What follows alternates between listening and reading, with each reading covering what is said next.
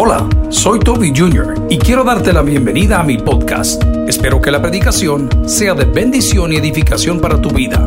Comparte esta información con otros. Espero que disfrutes lo que Dios tiene para ti el día de hoy. Que Dios te bendiga. Éxodo capítulo 1, versículos del 1 en adelante. Y hemos titulado la meditación de esta hora Un llamado extraordinario. Un llamado extraordinario. ¿Lo puede repetir conmigo? Un llamado extraordinario. Dios agarró a personas mortales, ordinarias, y las convirtió en personas extraordinarias. ¿Alguien dice amén esa palabra el día de hoy? Dice la palabra, amigos y hermanos, que nosotros hoy tenemos ciudadanía en el cielo. ¿Cuántos dicen amén esa palabra el día de hoy? O sea, somos extraordinarios. Pero aparentemente nosotros no comprendemos el llamado de Dios y el llamado de Dios es a salir de nuestra pasada manera de vivir. La palabra del Señor que leemos dice, estos son los nombres de los hijos de Israel que entraron en Egipto con Jacob. Cada uno entró con quién? Cada uno entró con quién? Oremos al Señor. Padre, añade bendición a tu palabra. Gracias por la vida de Adira, Señor, por sus padres, por este ministerio. Hoy queremos orar por los amigos que nos ven y nos acompañan. Queremos orar que tu nombre sea glorificado y que el llamado extraordinario tenga efecto en cada uno de nosotros. En acción de gracias en Cristo Jesús lo pedimos a la iglesia. Dice, amén. Pueden sentarse amigos y hermanos. Todo lo que Dios toca, lo bendice. Quiero que lo diga conmigo. Todo lo que Dios toca, lo bendice. Toda cosa que llega a las manos del Señor, el Señor lo multiplica. A lo largo de la historia encontramos a Jesús caminando por todo el recorrido que hizo por la Galilea y encontró a hombres mortales. Entregó a simples predicadores de la, eh, perdón, pescadores de la época y los convirtió en predicadores, en portadores de las buenas nuevas. Pero el llamado de Dios fue claro y específico. ¿Y sabe que le dijo? Sígueme. El primer requisito para que nuestra vida sea extraordinaria es que debemos seguir a Cristo. ¿Alguien dice amén en esto? Y cuando tú sigues a Cristo es mucho más fácil vivir. Nosotros somos cinco hermanos. Mis dos hermanas mayores, su servidor en medio y mis dos hermanos menores. Fuimos bendecidos por nuestro Padre y algunas cosas las dejó con nombre y apellido y otras las dejó de manera conjunta. Esas cosas que dejó conjunta hay que saberlas administrar porque entre hermanos también nos enojamos y también nos peleamos. Entonces de repente cuando alguien hace uso de esta propiedad o de esta cosa y la deja en un mal estado, pone las fotos en el chat y dice, es que fue fulano, es que fue mengano, es que fue perencejo. Y yo muchas veces tengo que decir, no señor, yo no puedo reaccionar así. Pues esta semana me tocó a mí. Y voy yo a la propiedad esta y cuando llego a la propiedad la veo sucia, la veo descuidada, la veo desordenada y lo primero que pregunto es, ¿quién vino? Me dice, le tocaba a su hermana fulana de... Ah, no, dije yo, tomámele fotos porque... No, dije. ¿Qué haría Jesús? ¿Qué haría Jesús? Jesús probablemente, abusando de la confianza y del texto, hubiese llevado una bolsita de basura, un trapeador, una escoba, lo hubiese limpiado y se ahorra todos los problemas. Usted quiere ser una persona extraordinaria, actúe y viva como Jesús. ¿Alguien dice amén esa palabra? Las cosas van a cambiar. Yo sé que la persona lo merece, yo sé que no tiene lugar en su casa, yo sé que tal vez lo calumniaron, yo sé que tal vez lo ofendieron, yo sé que tal vez le hicieron una serie de memes, yo no sé si todos hemos pasado por ahí, pero nosotros no somos personas ordinarias, somos personas extraordinarias. ¿Y sabes qué dice la Biblia? Bendito el que pasa para alto la ofensa. Bendito el que paga bien por mal. Bendito aquel cuya transgresión ha sido perdonada. Estas tres cosas. ¿Alguien dice amén en esta mañana? Si usted dijo amén, usted es una persona extraordinaria. El llamado de Dios no es a que seas esclavo de una iglesia, no es a que seas esclavo de una religión, no, es que hagas lo que sabes hacer de la mejor manera, de tal forma que el nombre de Cristo sea glorificado y la gente puede decir, hombre, esta es una mujer extraordinaria, este es un hombre extraordinario, pero ¿por qué lo somos? Lo somos para la gloria de Dios. El primer llamado del Señor es a que salgas de la esclavitud. Yo no soy esclavo, a mí no me diga eso, yo no tengo ningún compromiso. es una persona libre, es una persona pensante. No, la Biblia dice, el que practica el pecado, esclavo es del pecado. Vaya conmigo a Éxodo capítulo 3. La palabra del Señor en el libro de Éxodo que significa salida, escrito por este gran hombre llamado Moshe, Moisés, que significa sacado de las aguas. ¿Y por qué fue sacado de las aguas? Por un llamado extraordinario. En su capítulo 3, versículo 1, si me acompaña, dice, apacentando Moisés las ovejas de Jetro, su suegro, dice la palabra, sacerdote de Madián, llevó las ovejas por el desierto y llegó hasta el monte de Oreb. ¿Monte de quién? De Dios. Dios te llama a salir de esa etapa donde admiras a todos, menos lo que Dios hace en tu vida. Yo les contaba a los jóvenes, él tuvimos una prédica a las 9 de la mañana, era su primer culto presencial. Y simplemente le dije, deme chance, quiero llegar a predicarles, hombre. Y ahí nos quedamos platicando. Decía, ¿hasta cuándo vamos a admirar lo que otros hacen? ¿Hasta cuándo vamos a admirar lo que otros logran? ¿Hasta cuándo vamos a admirar lo que otros conocen? Si tenemos las mismas 24 horas, tenemos el mismo Dios, tenemos la misma Biblia, tenemos la misma oportunidad, tenemos la misma vida eterna. Pero hubo alguien que se hizo el sacrificio en el sentido de esforzarse. Y Dios quiere llamarte de tinieblas a la luz. ¿Qué tengo que hacer? Escuchar. Escuchar.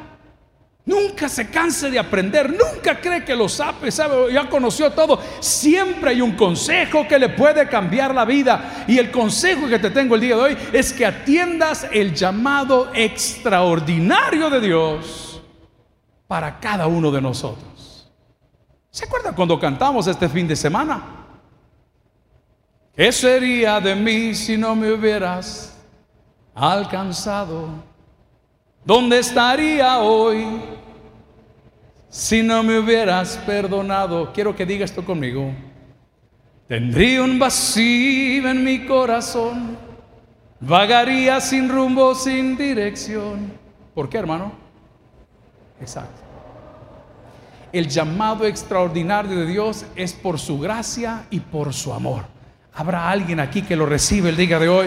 Habrá alguien que se lo va a que si le va a regalar eso, déselo al Señor de corazón. Hermano, lléveselo por el amor de Dios. Si Dios quiere, Dios no quiere cambiarte la personalidad, Dios no quiere cambiarte la perspectiva, perdóname. Dios no quiere cambiarte la mente, la mente te la cambia el Espíritu Santo. Él quiere convertirte en una persona extraordinaria, que dejes de estar apacentando lo ajeno y que apacientes lo propio. Hay una estadística que leí el día de ayer muy interesante, solo el 9% de la población total se va a atrever en este 2021 a poner un negocio propio. El 9%. Y de ese 9% solamente el 3% va a tener éxito. ¿Y por qué solamente el 3%? Porque la gente quiere lograr cosas extraordinarias haciendo lo ordinario. No se puede. Para tener cosas extraordinarias necesita hacer esfuerzos extraordinarios. ¿Sabe que los bancos tienen ahorita exceso de liquidez? Diga conmigo, Exceso de liquidez. No es una charla financiera, pero tengo que tocar el punto.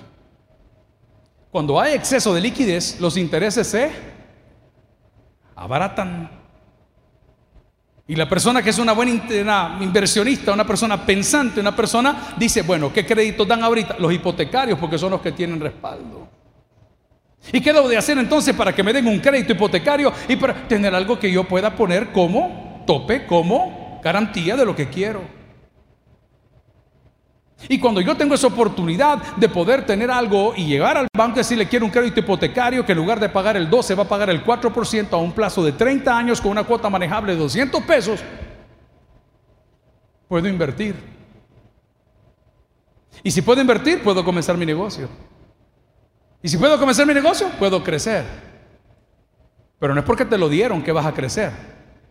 Vas a crecer porque te vas a comportar de manera extraordinaria. ¿Alguien recibe la palabra que acabo de dar el día de hoy?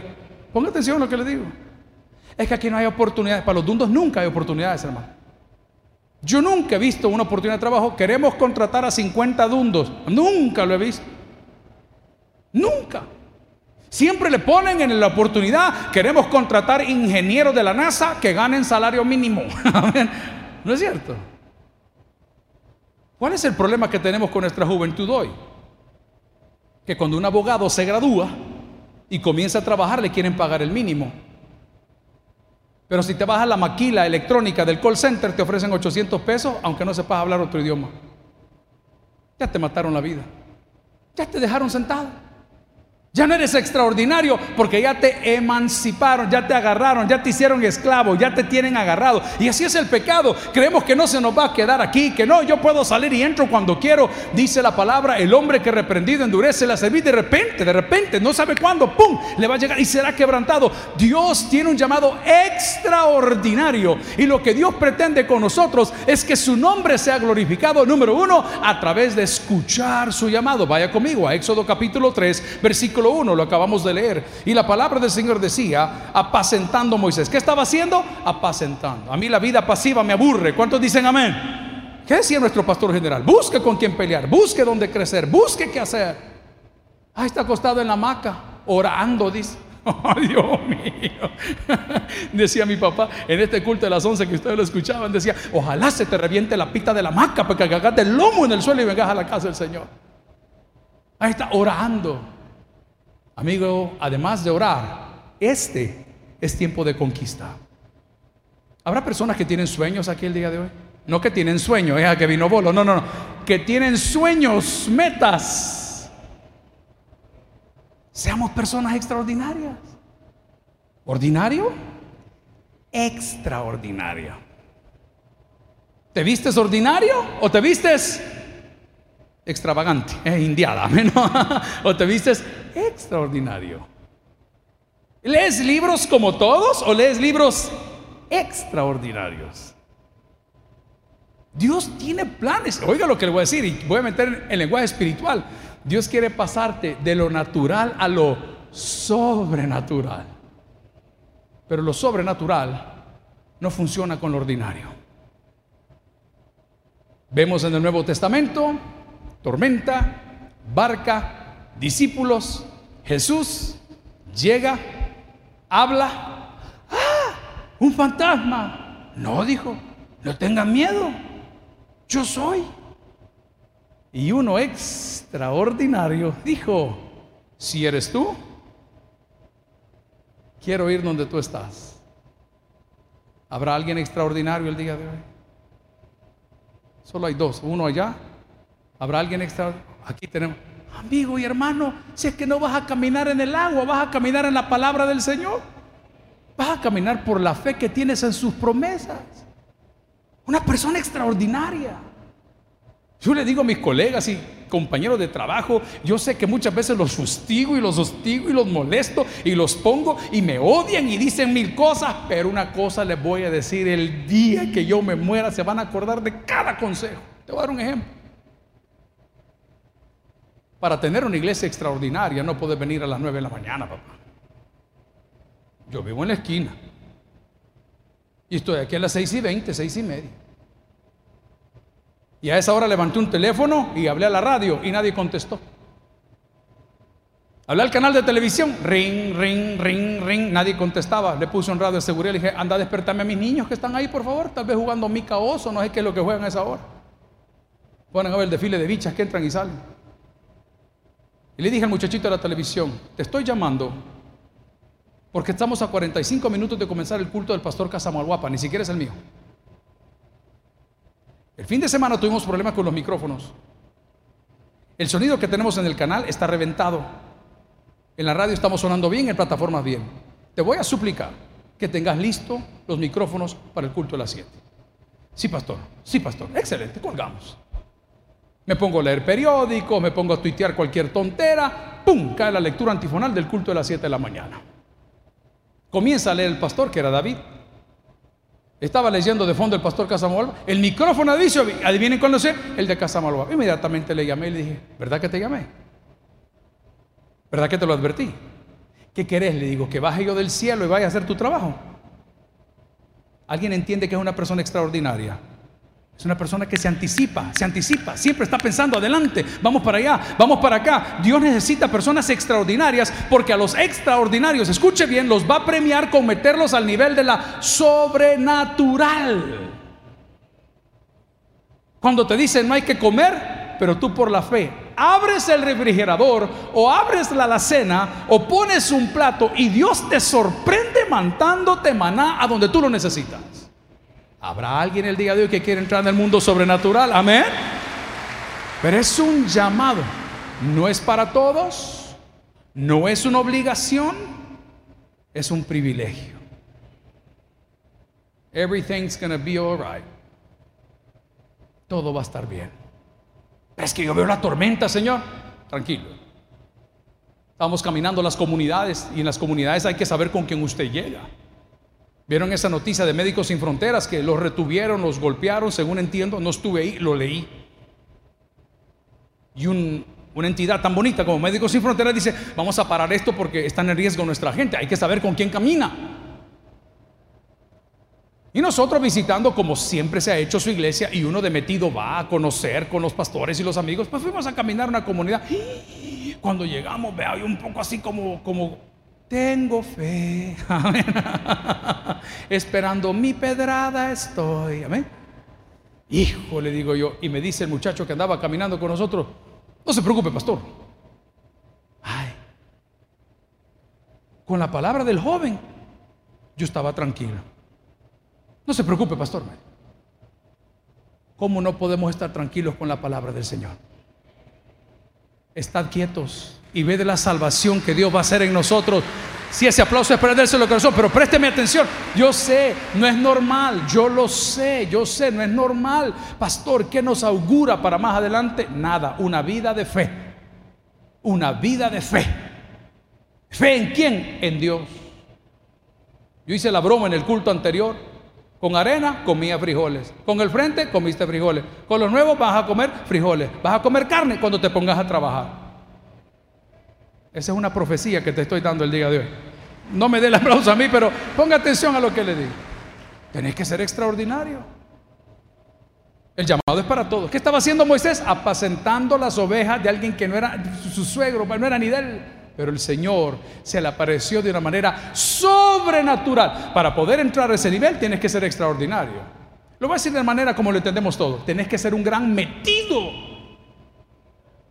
Pero metido. Son las personas que triunfan. Hace algunos años, usted no me deja mentir, pasamos una entrevista en Canal 17 de un joven de apellido Celaya, salvadoreño de Usulután. Yo no sé si todos los usulutecos son chelitos, pero él era bien chelito. O no sé si José Luis es usuluteco. Pero el muchacho, y vino, y, me dice, hey pastor, ¿cuándo hacemos una entrevista? Y uno de bruto, porque uno cree que todo lo sabe. Le digo, mira, ¿y por qué habríamos de hacer una entrevista con vos? Ah, me dijo, si yo soy el manager de Juan Gabriel. ¿Cómo? Juan. no, no. Juan. Sí, me dijo, yo soy el representante para cinco, Circo de Soleil, me dijo, para toda Latinoamérica. ¿Tú sos el representante? No, no te creo. Venga, pastor, me dijo, y saca el teléfono y me enseña la fotografía del salvadoreño de Ujulután. Chelito, pero indio. Amén. En el palacio de Miraflores, con el dictador de turno que está allá en Venezuela, cantándole las mañanitas al lado de Juan Gabriel. No te creo, le digo. Sí, pastor, me dijo. Le voy a enseñar al presidente Mujica. Venga para acá, aquí estoy en su casa con él. No te puedo creer. Sí, me dijo, y Circo de Soleil lo llevamos para Argentina, lo llevamos para no sé dónde, lo llevamos para Paraguay. Mira, perdóname la pregunta, porque hicimos la entrevista como, y le dije, ¿cómo lo lograste? Mire, pastor, me dijo, yo trabajaba en la construcción. Pero a mi mamá le gustaba mucho la música de Juan Gabriel. ¿Alguna hermana dice amén aquí de acomodación? Amén. ¿Ah? Y un día mi mamá me estaba molestando que era un aragán. Y le dije a mi mamá, escucha bien, el día de tu cumpleaños, antes que te muras, te voy a traer a la casa a que te canten las mañanitas Juan Gabriel. Ahí está grabado. Pastor me dijo, agarré la van que tenía que me había costado 700 dólares. La fui a vender a un amigo que solo me dio 500. Fui a prestar 300 no sé dónde para comprar un boleto y dirigirme a esa ciudad donde él vivía en México.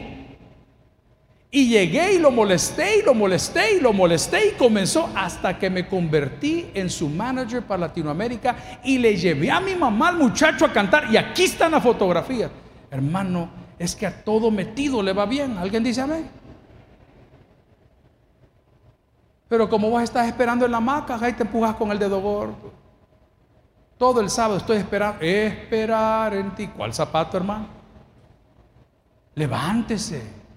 Dice la palabra del Señor, si me acompaña, por favor, en Éxodo capítulo 3, versículo 1, que estaba apacentando Moisés unas ovejas de su jetro, o era su suegro, sacerdote de Madián, pero hubo algo, las movió del lugar de donde estaban. Tú tienes excelentes ideas, hombre. Tienes excelentes ideas. Pero las tienes que mover de la mente a la acción. De la mente a la acción. Cuando pasas por la venta de panes con pavo, ay, qué rico los panes. Yo siempre quise poner una venta. ¿Y por qué no la pone, Señor? Yo siempre soñé con tener una casa aquí. ¿Y cuándo la he ido a ver? Fe es la certeza de lo que se espera. Es la seguridad. Dios tiene un llamado extraordinario. Ahora bien, punto número dos a pesar de que Dios tiene un llamado extraordinario, vamos a encontrar situaciones adversas. Cuando estaba estudiando en la universidad militar, soñaba con ser abogado. En el mes de junio llegué donde mi papá y le dije, papá, soy tu hija. Quiero estudiar teología. Mi papá, el pastor de aquí. ¿Qué qué? Me dijo. No, me no fregues, hombre. Me dijo, termina tu carrera, hombre. Yo creí que me iba a decir, hijo, te voy a hacer papa el día de hoy. ¿Ah? Te voy a dar una mega iglesia como la de los amigos que le dieron de él. Te voy a... ¿Qué qué? No, hombre, me dijo, termina con tu carrera, hombre. Termina con tu carrera, hombre. No, pastor, le dije, si yo no entro ahorita, yo no voy a entrar al ministerio. Cuando Dios te haga un llamado, vas a encontrar adversidad. ¿Y cuál es la primera? La falta de fe. ¿Cuál es la primera adversidad? Sí, porque ni usted mismo cree que puede. Yo no sé si hay mujeres que están acá. Hay mujeres acá que manejan automóviles, camiones, buses, amén, que manejan a su marido. ¿Habrá alguna? No sé, alguna voluntad. ¿Ah? Así dice el meme. Vos no importa por quién votés porque a vos te domina tu mujer. Amén. No es cierto. Pero voy al punto. Hay mujeres que se ven en la situación que se les quedó con llanta pacha el auto. O el auto no arranca. Y usted ve mujeres, pero de las de verdad, no quiero decir la palabra porque me van a cortar en YouTube el video. Y ahí está la señora cambiando. ¿Cómo supo que podía? Tuvo que pasar por adversidad. Según ella no podía. Ella, en el momento de la aflicción estaba viendo el partido de la semana anterior, ¿verdad? Donde quedó campeón en la alianza. Y un amigo que estaba ahí, a saber quién le dio paja, que se tirara al muro, quizás andaba sonado y se va contra el muro. Oh no, oh no, hasta abajo. ¿Cómo supo que podía? Tiene que tener fe. Y la fe, dice la palabra, que el que esté falto de fe, que la pida a Dios.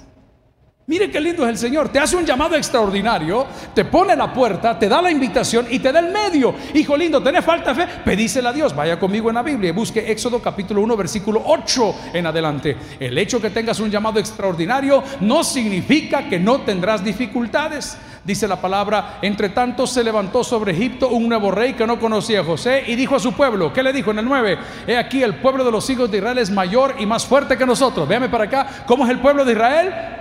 Mayor y más fuerte que... ¿Por qué? Porque habían obedecido al llamado extraordinario. Los pusieron como esclavos, la hicieron. Los pusieron a hacer ladrillo, la hicieron. Los pusieron a hacer ladrillo y no le dieron el material, la hicieron. Los esclavizaron con doble turno y la hicieron. ¿Y por qué la hicieron? Porque Dios estaba con ellos. No te preocupes. Van a haber tribulaciones. Van a haber tropiezos. Pero dice la palabra, si lo lee conmigo en el 9, he aquí el pueblo de los hijos de Israel es mayor y más fuerte que nosotros. Versículo 10. Ahora pues, seamos sabios para con él, para que no se multiplique y acontezca que viendo o viniendo de guerra, él también sea uno de nuestros enemigos y pelee contra nosotros y se vaya de dónde? De la tierra. ¿Cómo los querían tener? Esclavos. Pero hubo un llamado extraordinario. ¿Cómo fue? Fue sobrenatural fue sobrenatural. ¿Y qué vio? Vio una zarza. ¿Y qué pasaba con la zarza? Pues ardía en llamas. Pero ¿cuál era lo extraordinario? que no se quemaba. ¿Y qué fue lo sobrenatural? Que de la zarza escuchó una voz. ¿Y qué le dijo la zarza? Quítate todas las bayuncadas que andas de amuleto, mira.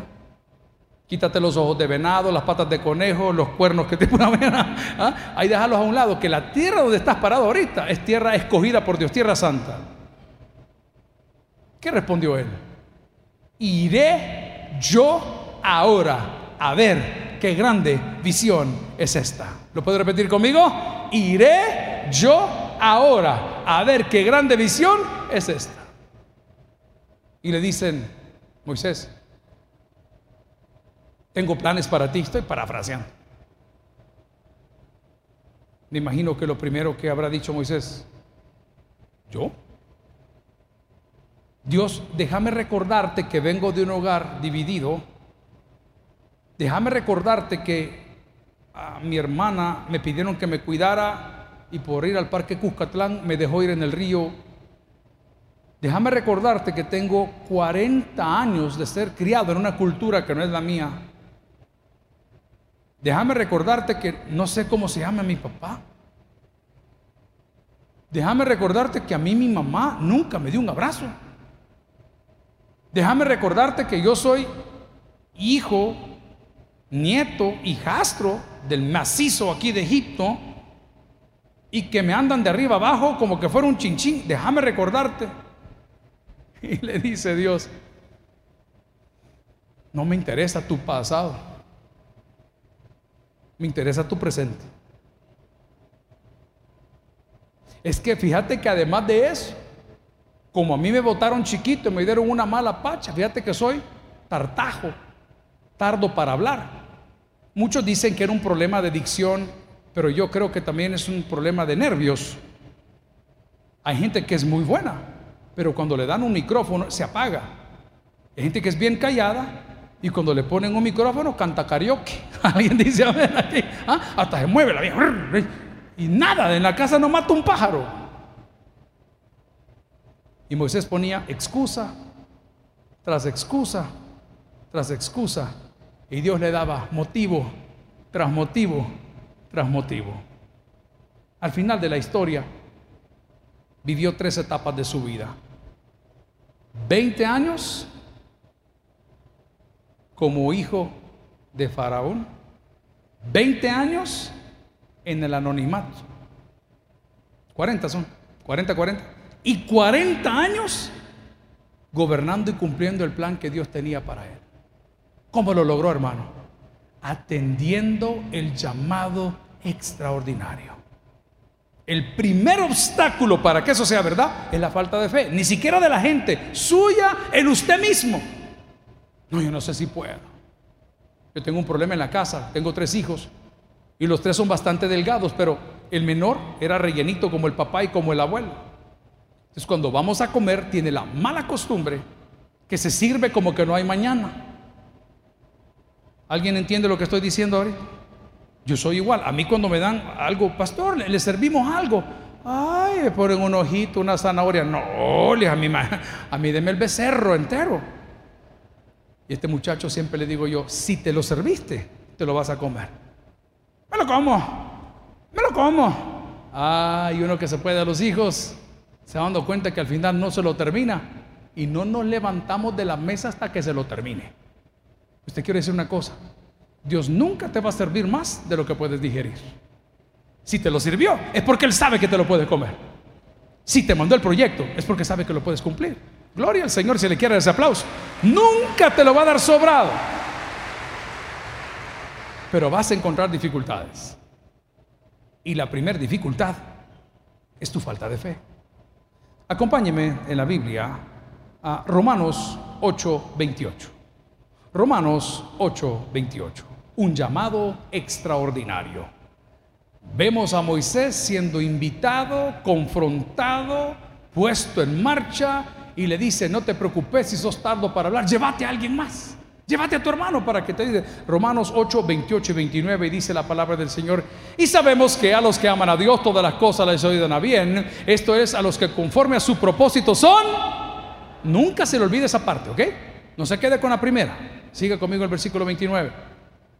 Porque a los que antes conoció, también que hizo, también los predestinó para que fuesen hechos conforme a la imagen de su Hijo, para que en él sea el primogénito entre muchos hermanos. Mire la ventaja que Dios le dio. La segunda, segunda tope, primero su falta de fe. Lo segundo tope es que no queremos hacer las cosas a la manera de Cristo. ¿Cómo era el Señor, hermano? Compasivo, amable, sonriente, de y para la gente. No era complicado. Estábamos comiendo con algunos pastores y uno cuando va a comer aprende de todo. Y recuerdo que todos pedimos una pizza, otro pidió un sándwich, otro una sopa. Y de repente uno de los pastores que estaba ahí, hermano, pidió una langosta. Hermano, le voy a hacer una pregunta muy honesta, por favor. Ahí me ayudan. Yo soy salvadoreño. ¿A cuánto le gusta la langosta? Levánteme la mano, por favor. ¿Y por qué topan marucha, pues? Con sabor a camarón. ¿Ah? A mí el volado no me gusta. Ah, perdónenme, yo sé que fino y que wow y que whatever, pero, pero voy al punto. Mire, mi papá, ustedes lo conocieron, fue su pastor por 40 años. Este, hermanito, eh, vamos a comer, pastor.